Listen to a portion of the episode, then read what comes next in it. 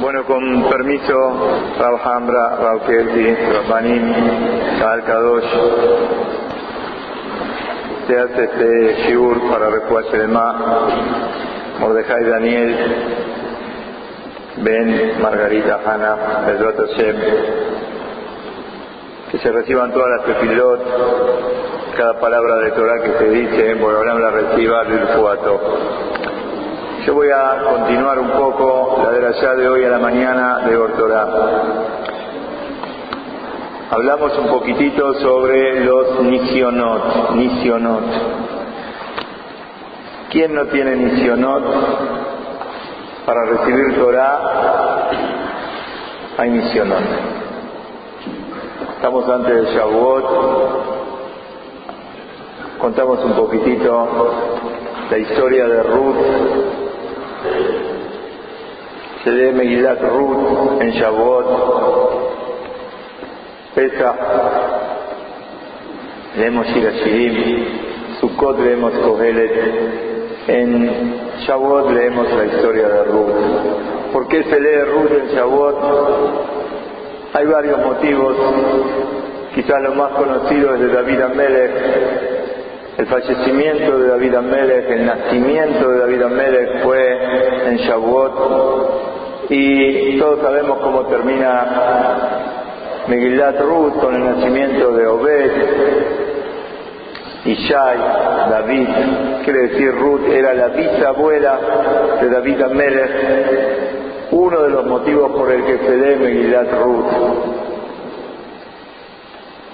Otro de los motivos es explica los Hakamim la Torah, Tehillatá Betofá, Gemilut Hasadim.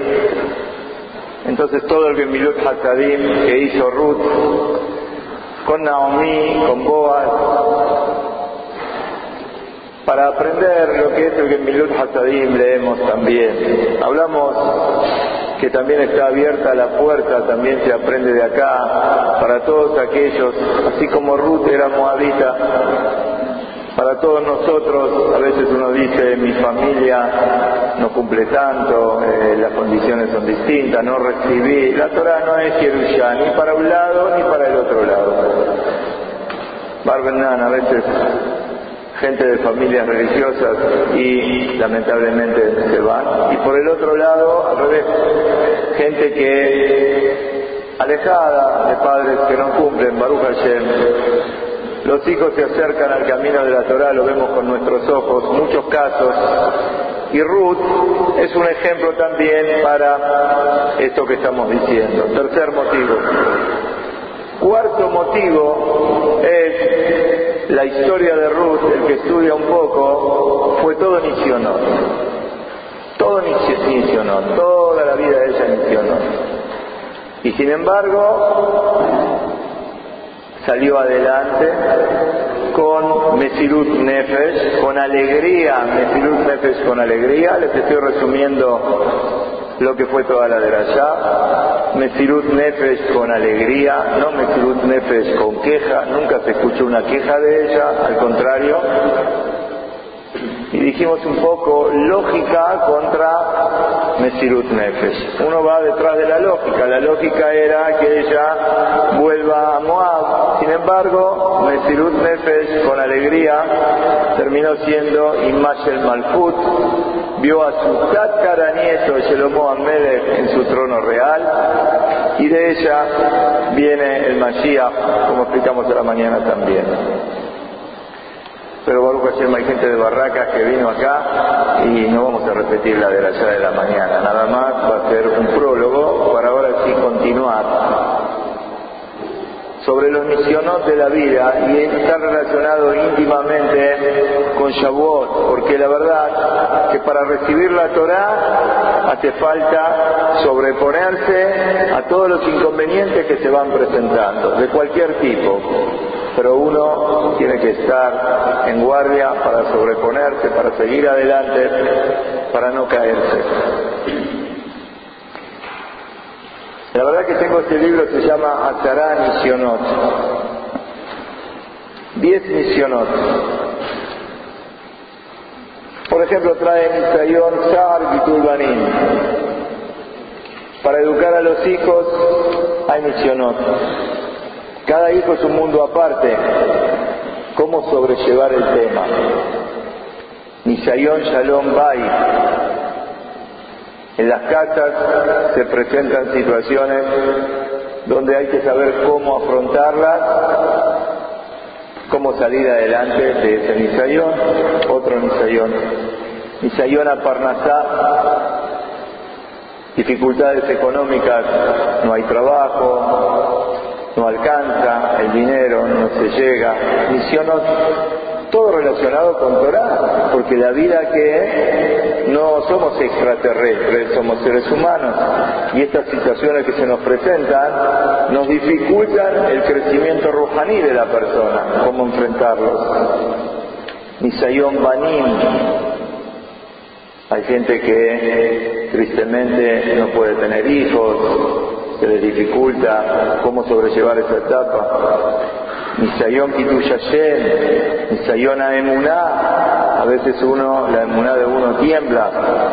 Nisayón Mirhemet Hayim, las situaciones que se presentan en la vida. Nisayón Hashiduhim, hay jóvenes, hay jovencitas que no encuentran la oportunidad de casarse. Es un Isayón que hay que pasar. Isayón a Galut, en donde vivimos. Son todas situaciones, pero yo me quiero concentrar en el último, Isayón y Sureaku. Como el caso que nos tiene hoy reunidos o para lo que se hace este shiur para refugiarse demás. Que nunca escuchemos, pero a veces hay situaciones como esta en donde el cuerpo no responde, en donde aparece una enfermedad. ¿Cómo se responde a esa situación? Sí, es cierto, cuando estamos de afuera es más fácil hablar. El que lamentablemente le toca vivir la situación es más difícil. El estar metido dentro del problema es mucho más difícil. Nosotros tenemos ese actud que en todas las comunidades se pide cuando escuchamos un caso de una persona y eres llamada querida por todos que Boreolán escuche y que por Rahamé Shamayim mande la refuá, pero nosotros, mientras tanto, ¿qué tenemos que hacer? Esta es la pregunta, ¿qué tenemos que hacer?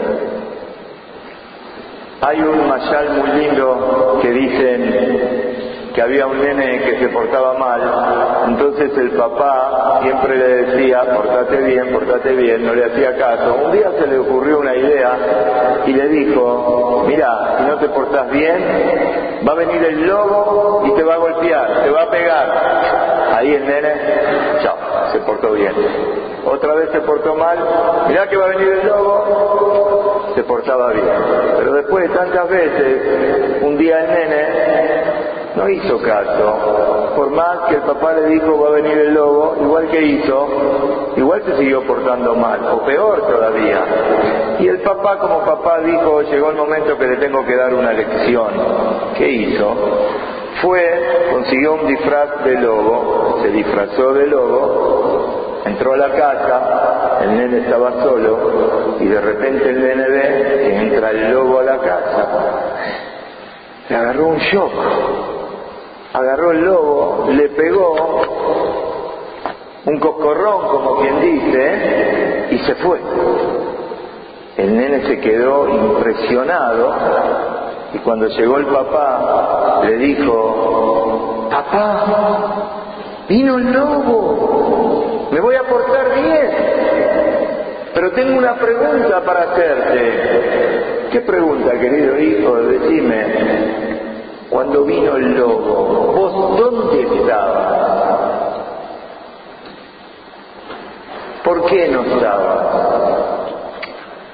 El papá no le pudo contestar, pero le tenía que decir, tenés que saber que yo mismo es el que hice que venga el lobo.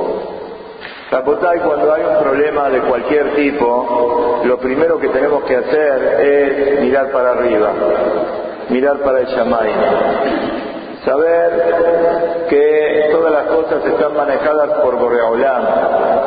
Es una señal que Boreolam nos manda a cada uno y uno de nosotros. Seguro, primero a la familia, segundo a la comunidad, tercero a todos los barrios. Y Baruch Hashem en este caso, de un lado, de otro lado, hay una reacción. Hay Refuah hay Teilim por un lado, mujeres, hombres, chicos en las escuelas. Kenen, se junta la gente a escuchar Sigurim. Todo está bárbaro, todo muy necesario. Pero yo quiero hablar un poco sobre lo que es el bitajón. El bitajón quiere decir tener confianza en Boreolam. Cuando hay casos como el que nos toca vivir, como que uno escucha a un médico, escucha al otro médico, y uno empieza a dudar un poquitito de la situación. A veces los médicos son este, un poquitito escépticos o eh, les gusta tirar toda la parte negativa o todo lo que puede pasar o que esto bueno, este shiur que sea para que tengamos más bitajón en Boreolán, como vamos a explicar, que el mismo bitajón trae la Yeshua. Cuando uno no duda, cuando uno está entregado a Boreolam y sabe que Boreolam es Abrahamín, Boreolam es el piadoso y que para él no hay nada que se le va de las manos, sino que Boreolam puede de cualquier situación revertirla y Hashem que en un parpadear de ojos nada más. Cuando uno sabe esto, esto ayuda a la curación. Es un secreto que lo tenemos que tener bien metido dentro nuestro y no dejarse llevar. Y le voy a dar reayot, por lo menos dos reayot. Cuando Am Israel está en Israel, cuando empieza Paró dar las Gezerot, fueron tres Gezerot, vaya habido Misraim et Bene Israel de La primera es el trabajo duro. Cuando ve que esto no da resultado, igual los Yehudim siguen trayendo hijos al mundo. Dice, eh, llama parteras y le dice, van ustedes subiten a la Unaim, van a ver el momento del nacimiento de las criaturas, si va a ser un varón, entonces lo van a matar, y si va a ser una mujer, la van a dejar vivir. Las mujeres, quienes eran Shifra y Fuá y Ojebet y Miriam, Batehayena y no solamente que no los mataban, sino que les daban de comer, los alimentaban. Y acá viene el pasú. ויקרא מלך מצרים למיילדות, ויאמר להם, מדוע עשיתם הדבר הזה ותחיים את הילדים? פרעה, פרעה era el dueño del mundo, Paró era la persona con más poder que existía en el mundo en aquel momento manda a llamar a las parteras y les dice directo, en la clara, claro, la, en la, en la cara de ellas, yo les di una orden, ¿cómo no están cumpliendo la orden? ¿Qué contestan las parteras? Kilo Hanashim Amitriot Haibriot Ki Hayot Hena Beteren Tabualema Melet Yalab. Le contesta, las mujeres hebreas no son como las egipcias. Ki Hayot. ¿Qué es Hayot? Hayot explica el Targum de Meyaledes es Hayá, quiere decir son prácticas, son eh, rápidas. Antes que vengamos nosotros, ya, nosotras ya tuvieron familia. Esta es la explicación que da Rashi. ¿Cómo salieron del momento? Cuando te están presionando, ¿cómo salieron? Con esta respuesta. Vi Abraham Ebenezer, si recuerdan el contesta otra cosa. Contesta algo que es real a lo que estamos diciendo cuando viene el problema. Contesta y dice, ¿Qué significa que las mujeres hebreas no son como las egipcias? Tienen Koahayim. Tienen la fuerza de la vida. O sea, le contestaron Yochebet y Miriam a Paró en la cara, le dijeron en la cara, nosotras no matamos a los chicos, nosotras somos Mehayot, nosotros tenemos fuerza de vida, nosotros no vamos a matar a los chicos porque a vos se te ocurrió. ¿Qué tenía que haber pasado?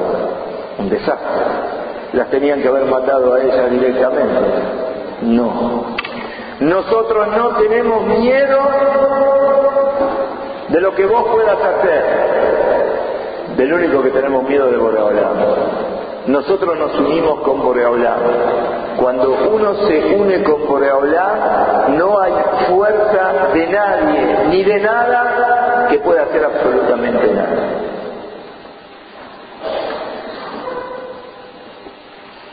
Esto es lo que trae Rafael Poloshin, y Brajá en Odin Cuando uno realmente tiene en el corazón que al único que hay que temerle es a Boreolá y que nada ni nadie no puede tocar un dedo, no nos puede pasar nada. Si uno sabe que es Boreolá el único, ahí todos los problemas desaparecen.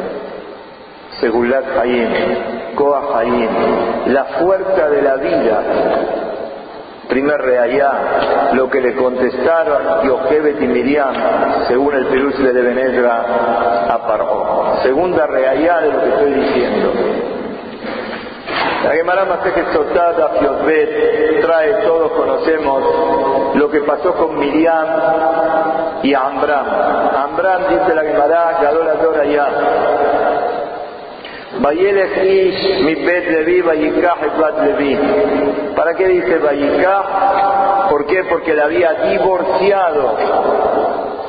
Ambram había divorciado a Yochebe. ¿Por qué la había divorciado? Pashut pensó, ya con la tercera que será, la tercera que será era con la pena y los ahora todo chico que van a hacer hay que tirarlo al río. Dijo Ambram, ¿Para qué vamos a seguir trayendo hijos al mundo? ¿Para qué? Para que los tiren al río. ¿Qué hacemos? Me divorcio de mi señora. Y toda la gente lo vio al rap, lo que hizo el rap, toda la gente que hizo, también divorciaron a las mujeres. Vino Miriam, Miriam Anevia, una nenita de 5 años, de 6 años, y le dice al papá tres cosas.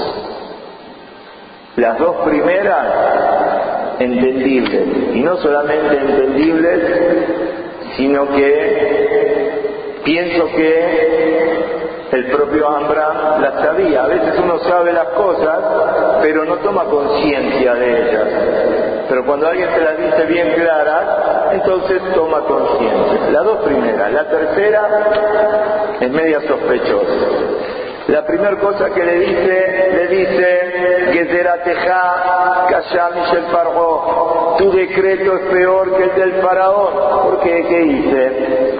Dijo, mira, primero que el faraón decretó sobre los varones. Y vos estás decretando también, al separarte de tu esposa, que no nazcan las nenas. Así que por ese lado es peor lo tuyo que lo de Paró. Yo pienso que esto Ambram lo sabía. Está bien. Segunda cosa, Paró decreta en Olamazé y vos decretás en Olamazé y en Olamapá. Rashi explica que la persona para llegar a Olamapá tiene que pasar por Olamazé. Si las criaturas no nacen, no pueden tener Olamapá. Está bien. Paró que hace que nazcan y las tira.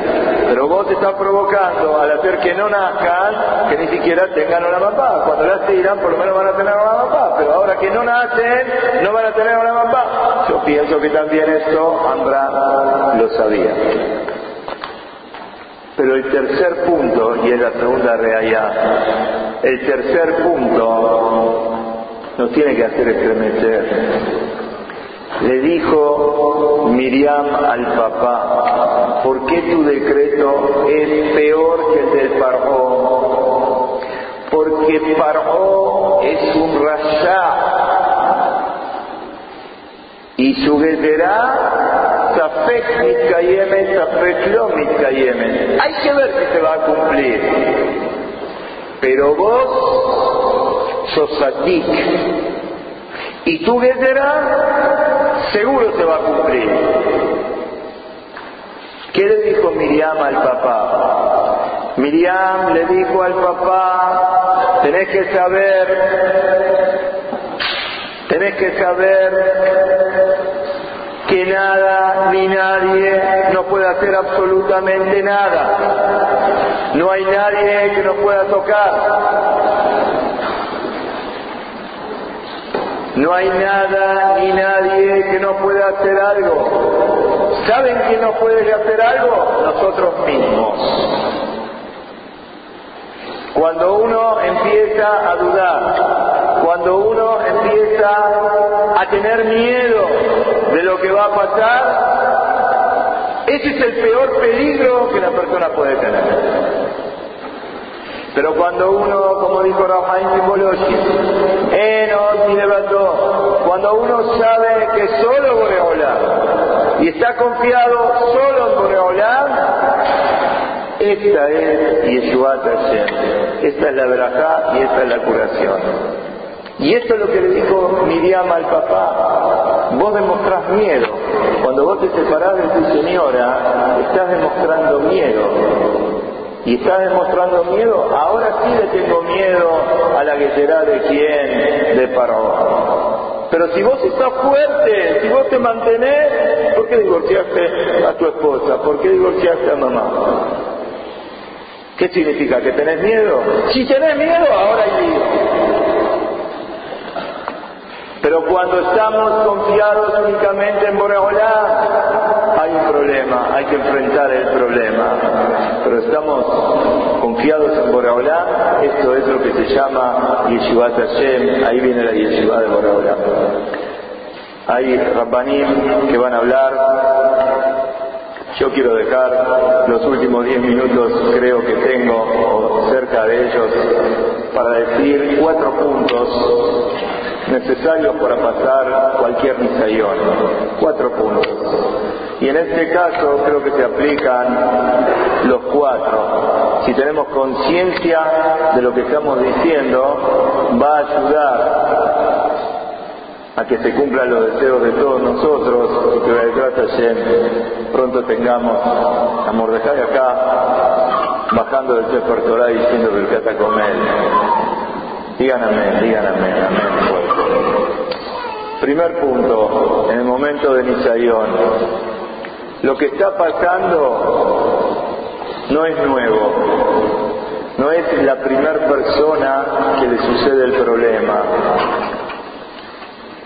Muchas personas pasaron el mismo problema y Baruch Hashem lo sacaron adelante.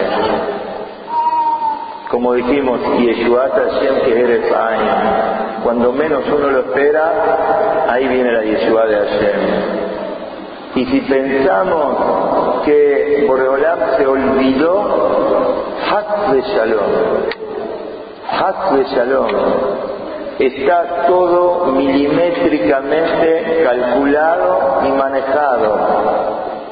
Nada sale del control de Hashem. Desde tal droga a tal droga, o lo que pasó, o lo que va a pasar, el error está en que creemos como a uno le pasa con sus cosas, Baruch Hashem tenés tu negocio, mandaste comprar esta tela, esta mercadería, vino, pasó por la aduana, le hablé con este, hablé con el otro, tengo todo manejado, después acá el encargado, me le baja la mercadería a tal hora, ta, ta, ta, ta, ta, ta, ta, ta, creemos que todo lo estamos manejando nosotros, y cuando hay algo que salió del contexto, uy, eso no lo esperaba, ya está, se me cayó todo. Eso somos nosotros, pero Boreolam no. Borolán tiene todo milimétricamente calculado. Primer punto, no es nuevo, no sos el primero. Segundo punto, no, pero este caso es más difícil. ¿No viste lo que dicen los médicos? Rapotay, no hay más difícil para Boreolán. Más difícil puede ser para vos, en tu vida, en tu negocio, en tu familia, en tu casa. Para Boreolán no hay diferencia entre un resfrío o una enfermedad grave. No hay difícil para Boreolán. El mismo que cura un resfrío, cura lo otro también. Hace falta que uno tenga emuná, hace falta que uno tengamos citafón en Boreolá. Rapotay se rompe un florero y empiezan los pedacitos de vidrio a ir para cualquier lado. No hay cualquier lado. Cada pedacito que fue para acá y el otro que fue para acá y el otro que fue para acá está manejado por Boreolán. No es que casualidad pasó esto acá y justo pasó uno por ahí y se lastimó, se cortó un poquitito el dedo y ahí se le pasó, al otro no le pasó. No hay casualidad. Está todo calculado, medido y dirigido por Boreolán. Tengamos este visajón y ayudamos al enfermo a salir del problema. Tengamos esa confianza en Boreolán. Estamos confiados todos en que Belgrado se separará, que vamos a tener pronto acá dentro del Betaquenete. No va a haber otra cosa. Cuando uno tiene esa confianza, estamos ayudando a salir del problema. Segundo punto. Primero, que no es nuevo. Que a mucha gente le pasó. Segundo, no, pero esto es un caso peor. No hay caso peor. No hay caso peor. Para Boreolán no hay caso peor. En un instante lo da vuelta. Tercero, Rahamé Shamay. No por nuestros dejuyos, no por todos los tehilim, no por todos los shiurim. Rabotay, Rahamé, Shamay. Estamos en la mano de Boreolam. Y Boreolam es Ab Arahamim. Boreolam es el Padre de la piedad. Con el Rahamim de Boreolam. No por los de Judíos, quiénes somos, ¿Qué, de qué nos creemos, de qué nos damos. Pero solamente porque Baruj es Ab Arahamim. Va a mandar la Yeshua y la Refuá. Esto hay que fortalecerse. Y el cuarto punto es lo que estuvimos hablando, el bitajón nos protege. Cuando uno está confiado en Boreolam, ahí viene la Yeshua. Hay un pasuk Mishle, Shelomo Amelech, Pere Kaftet, dice Shelomo Amelech, Herdat Adam Iten Mokesh, Ubotea Hashem Yesugab. El temor trae tropiezos. El temor trae inconvenientes. Más lío. Todos sabemos que cuando uno se le nula la mente, no tiene la capacidad de reacción necesaria y lo único que hace es complicar más la cosa. Ubotea Hashem y El que está confiado en Boreolam, este está protegido.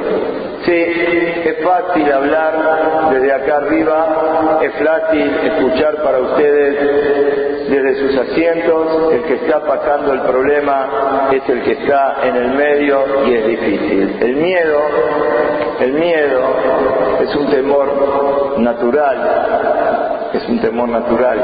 Antes de venir acá me llamó una persona de otro barrio con un inconveniente de salud también delicado, estaba llorando del otro lado de la línea y yo trataba de tranquilizarlo y decirle un poco estas palabras que estoy diciendo acá. Cuando uno más confianza tiene en Boreolá, más está protegido. El miedo es natural, somos seres humanos. Al revés, sería raro que uno no tenga miedo. Uno tiene miedo, pero Es como cuando te empujan y te estás por caer. Bueno, te estás por caer, agárrate, no te dejes caer, deja hablar a la Neyamá. Más allá de todo lo que va pasando, la Neyamá está confiada en el Creador del mundo, en Abraham. Por eso que sean estas palabras virtuató para su refuar, más, que todas las tefilot lleguen y nosotros desde acá que ayudemos, seguro con la teyubá nuestra, sí, como trae Rabel y Lapián, que eh, eh, el emunabe, Abel, Tatik, Ayarbu. Pregunta Rabel Lapián y dice, ¿qué significa esto? Moreolam no, no es Hatbe Shalom torcido. ¿Qué tipo de alabanza es esta a Boreolam? Contesta el Rabbi, dice, el, juicio de Boreolam no es como el juicio del Bakar Badam. Un juez que tiene que darle a una, a una persona cárcel no puede pensar en la señora, en los chicos chiquitos. Le toca la cárcel, le tiene que dar la cárcel, no hay otra cosa. Pero Boreolam no es así. Atención, si hay una persona que por alguien que está sufriendo, está sufriendo también esa persona, y a esa persona no le corresponde sufrir, Boreolam le va a sacar el sufrimiento al otro. Quiere decir que si acá hay una persona enferma y todos nosotros, quien está más cerca y quien está más lejos, en su lugar, acompañamos el momento difícil y sufrimos también por la situación.